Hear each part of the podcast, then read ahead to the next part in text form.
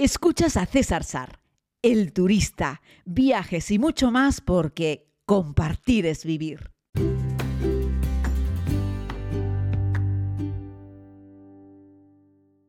Saludos querida comunidad, bienvenidos a este tiempo de podcast. Aquí estoy hablándoles desde la ciudad de San Francisco. Como no pretendo que esto sea una guía de viaje, que para eso tenéis 30.000 blogueros que os pueden contar, pues yo creo que mejor que yo este tema, aunque ya siempre me gusta decir, para dar la puntilla, que reviséis bien porque en este país hay en ese grupito de gente hay gente que se copian unos a otros y otros a uno y al final alguien escribió un texto original con más o menos acierto y 30 lo copiaron básicamente lo mismo. Pero bueno, no pretendo que sea una guía de viajes, pero sí contarles mi experiencia. Con nuestro grupo de amigos hemos decidido que ya que estamos en United States of America y vamos a probar cosas típicamente americanas. Así es que vamos a hacer dos desayunos. Uno en un local que lo hemos hecho hoy, eh, pues que no es de cadena, y otro que nos vamos a ir dentro de un par de días, que es un IHOP. De eso les hablaré dentro de un par de días. Así es que nada, hoy nos fuimos a un desayuno típicamente americano, de esos que te, sirven un plato generosamente eh, repleto de cosas hipercalóricas. y bueno, pues me pedí una tortilla de queso y venía con una especie de ralladura de papa eh, que viene hecha a la plancha, que se parece mucho al resti suizo, por cierto, y unas tostadas que ya vienen embadurnadas en mantequilla y un café refil. Eso quiere decir que te ponen café, que es el café americano, el café clarito, y te ponen tanto café como quieras beber. Básicamente se trata de eso. Sentado pues en las típicas mesas con unas butacas alrededor y ahí nos sentamos los cinco y la verdad es que bueno, fue entretenido. El desayuno no es que se pueda decir que es el mejor del mundo y el personal latino, que es mayoría en el restaurante, la verdad es que encantador y amabilísimo. La suerte es que nos tocó de atendimiento de mesa, o sea, para coger la comanda y para cobrarnos, una yankee eh, rubita, la verdad es que nada amigable, nada afable y nada eficiente además, porque tardó 30 mil millones de años en coger la comanda y tanto luego en cobrarnos. Sin embargo, el personal latino del lugar, que es el que nos tomaba la comanda de la bebida, la que nos, que nos traía la comida, que nos traía el café, pues estuvo al toque perfecto. Así es que eso es lo que he plasmado en una pequeña crítica en Google, porque yo creo que es bueno decirlo al resto de la gente que viene detrás y sobre todo para que lo sepa también, pues, en fin, quien tenga que saberlo, ¿no? Porque, bueno, decir que soy un fan, creo que lo he comentado alguna vez, de la comunidad latina en Estados Unidos. Es una gente que está currando, currando y currando. Y no hace nada más que currar. Es decir, son increíbles. Yo soy muy fan en términos generales de toda la comunidad latina que hay en Estados Unidos porque, porque trabajan mucho y trabajan bien. Y además cuando les hablas en español son encantadores, súper amables y te aconsejan todo. En fin, que, son un amor de gente. ¿Qué os puedo contar? Y nada, de ahí nos fuimos al Cablecar, ya sabéis, lo conté en la segunda temporada de la serie, que es ese lugar, eh, esos tranvías antiguos históricos que van enganchados literalmente a un cable que está metido literalmente en medio del suelo de la carretera, del asfalto, y ahí es donde donde tira para subir o donde se frena para bajar por las calles. Lo cuento en la segunda temporada de la serie. ¿Cómo ha cambiado el tema? Eh? Cuando yo hice esta filmación en el 2018, había tantos turistas en San Francisco que tenías que esperar a veces dos y tres turnos para subirte a un cable car. Ahora, en cualquier cable car por el que pasas hay hueco para sentarte. Y eso que estamos ya en el año 2022 y que ya vuelve a haber turismo en las calles, pero nada comparado con lo que había en el 2018 cuando yo filmé para la serie. Así es que todavía estás a tiempo de venirte a visitar ciudades de Estados Unidos y no encontrarte una gran masificación de gente. Así es que nada, yo os animo a que, a que lo hagáis porque merece la pena. Regreso a Estados Unidos a final de junio con un grupo de la comunidad, pero en este caso a Nueva York. Y nada, salimos de allí con el cable car y nos fuimos a ver, bueno, pues ya sabes, ¿no? La calle más inclinada, eh, que está lleno de unos jardines muy bonitos, eh, las coches bajan en zigzag y yo siempre que veo eso pienso, bueno, eso no es nada con la subida del bebedero en Tenerife, eso sí que es una inclinación espectacular y, la hacemos además en recto, ni siquiera está llena de curvitas para permitir que sea más cómodo el descenso o el ascenso, aunque esta calle en, en San Francisco simplemente es de descenso. Vamos, que esta calle lo que tiene es fama y punto pelota nada más. Los jardines, eso sí, son muy bonitos y merecen la pena. Una cosa que me ha llamado la atención es que he visto hoy varias empresas de coches autónomos es que California ha dado licencia para las empresas que están probando los coches autónomos. Por el momento esos coches los ves con un humano dentro, ¿vale? Hay empleados de la compañía. Y los coches los reconoces porque van repletos de cámaras por todos lados. He visto eh, tres compañías. Una, la que trabaja para, para Google, otra la que trabaja para Amazon y una tercera que no he acertado todavía a saber muy bien para quién están trabajando, pero igual será para Facebook o para Tesla o para uno de estos. Y la verdad es que es muy interesante, porque en algún caso hemos visto el coche con el piloto separando las manos del volante y por lo tanto el coche conduciendo solo pero con un humano delante del volante.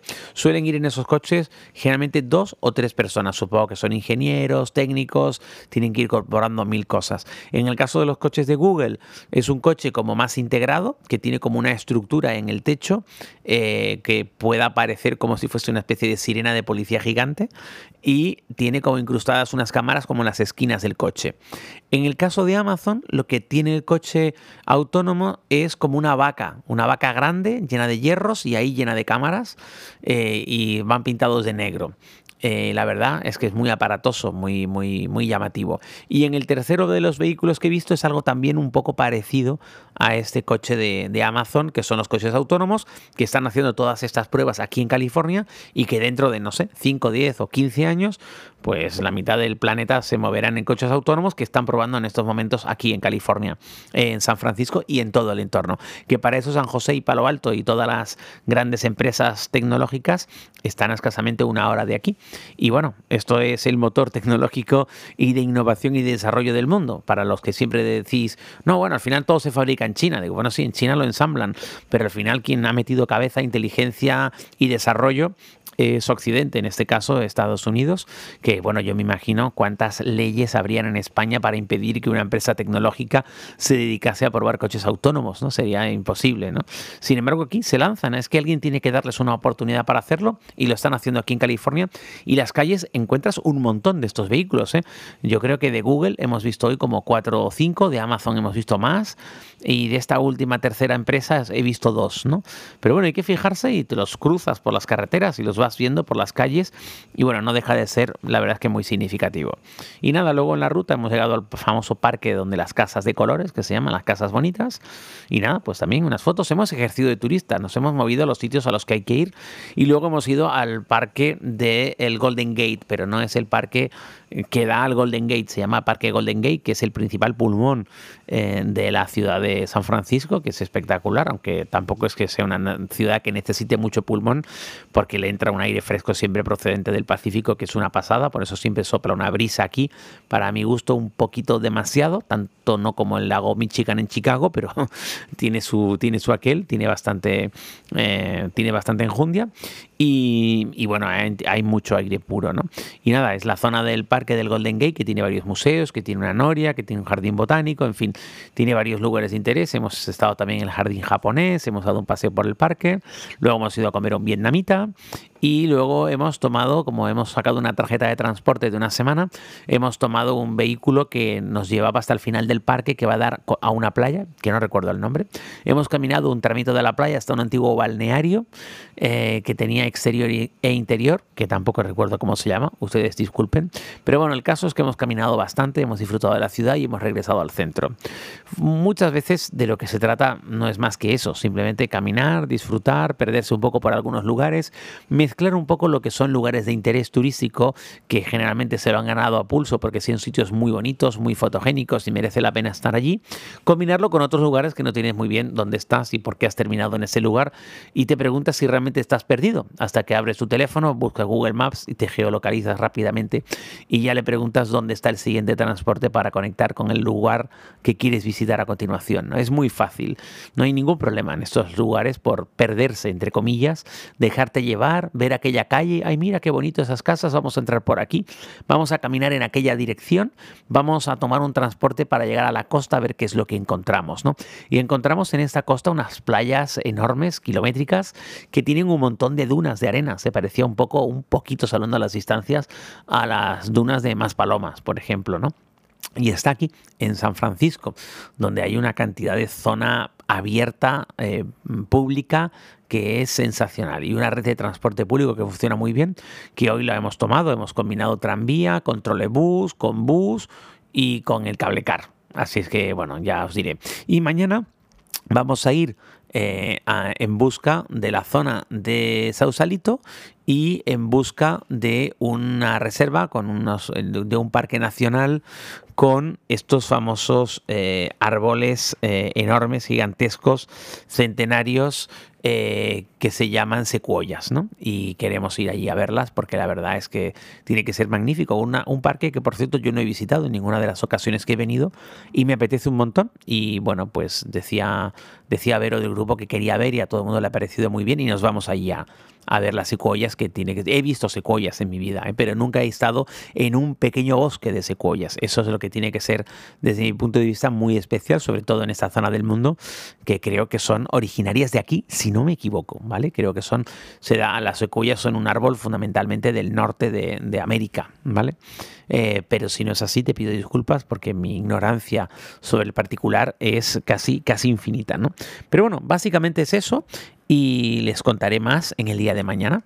Pues muy contentos en términos generales con el transporte público, muy sorprendido con el desarrollo tecnológico y las cosas que están probando con los coches autónomos y comiendo bien, intentando intercalar la comida basura, entre comillas, que se come en esta santa tierra, pero que este es el lugar para comerla, con una cena de supermercado, que es lo que me voy a comer cuando termine de disfrutar, cuando termine de realizarles este podcast. Me voy a dar una duchita y me voy a comer algo que hemos comprado en el Wall Food que es un supermercado que yo les recomiendo. Para mí son los mejores supermercados de cadena que hay en Estados Unidos y que desde hace ya algunos años son propiedad de Amazon. Sí, parece que el señor de Amazon es dueño de medio mundo, pero los supermercados, la verdad, es que están realmente bien.